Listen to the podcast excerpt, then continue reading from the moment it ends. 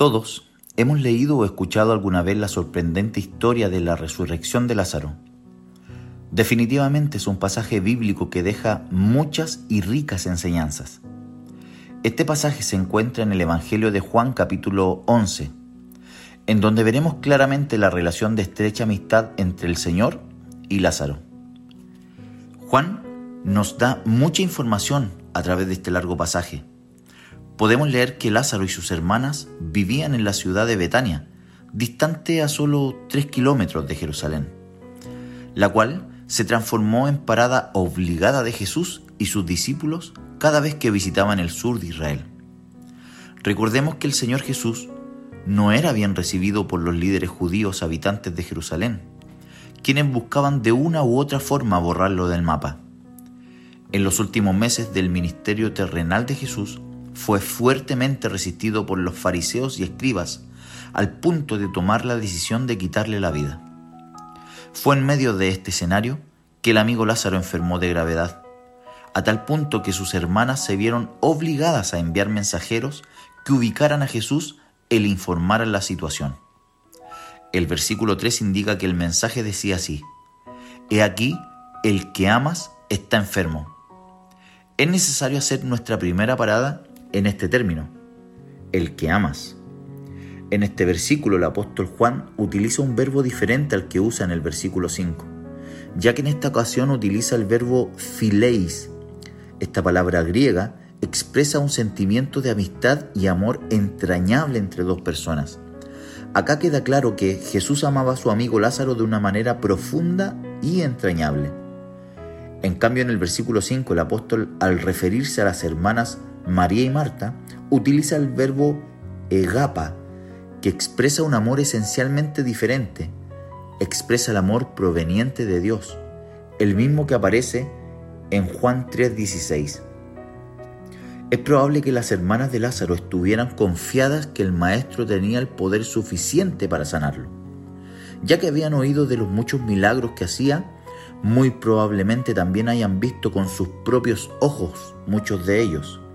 Así que podemos imaginar que dentro de la natural preocupación por el estado de su hermano, estaban muy seguras de que Jesús correría a sanar a su amigo. Lo sorprendente es que una vez que los mensajeros lograron ubicar a Jesús, el pasaje indica en el versículo 6 que el Señor, contrario a todo pronóstico, decide permanecer dos días más en el lugar en el que se encontraba. Y no fue hasta que pasaron dos días que tomó a sus discípulos y se dirigió a la aldea de Betania, aunque sus discípulos le recordaron el peligro que esto significaba. Al llegar a la entrada de Betania, el versículo 17 nos indica que Jesús se entera que su amigo Lázaro llevaba cuatro días muerto. No sería una locura pensar que las hermanas de Lázaro creyeran que ya era tarde. Sanarlo era posible, pero había muerto hace cuatro días. La primera en enterarse que Jesús estaba cerca fue Marta, y al oírlo salió raudamente a su encuentro. Y lo primero que sale de su boca es un reclamo. Si hubieras estado aquí. Luego de una breve conversación en donde el Señor intenta convencer a Marta de que confiara en Él, Marta llama a su hermana María diciendo, el Maestro está aquí y te llama. María, al oír estas palabras, corrió a su encuentro tan rápidamente que los judíos que la acompañaban la siguieron, pensando que iba al sepulcro a llorar a su hermano. El versículo 32 nos dice que cuando María llegó a Jesús, cayó postrada a sus pies. Y de su corazón salieron las mismas palabras que declaró su hermana. Señor, si hubieras estado aquí. El mismo reclamo, el mismo pensamiento. Palabras que podríamos traducir como llegaste tarde, ya está muerto. Dice el versículo 33 que cuando el Señor la vio llorando, y no solo a ella, sino también a los judíos que la seguían, se estremeció en espíritu y se conmovió. Es necesario detenernos en estas dos palabras para saber qué significan realmente y qué quiso decir el evangelista con que se estremeció en espíritu y se conmovió. La palabra estremecer en griego es embrimaomai, que proviene de la palabra brimaomai, que significa gemir o suspirar con disgusto. Y la palabra conmover es tarazo, que significa conmover, agitar, sobrecoger. Luego de saber esto podemos leer los versículos 34 y 35. Luego de que el Señor sintiera disgusto y pena a la vez, abrió su boca solo para preguntar, ¿dónde le han puesto? Quizás con un nudo en la garganta. Luego leemos la siguiente frase. Jesús lloró. Sí, mi hermano, Jesús lloró.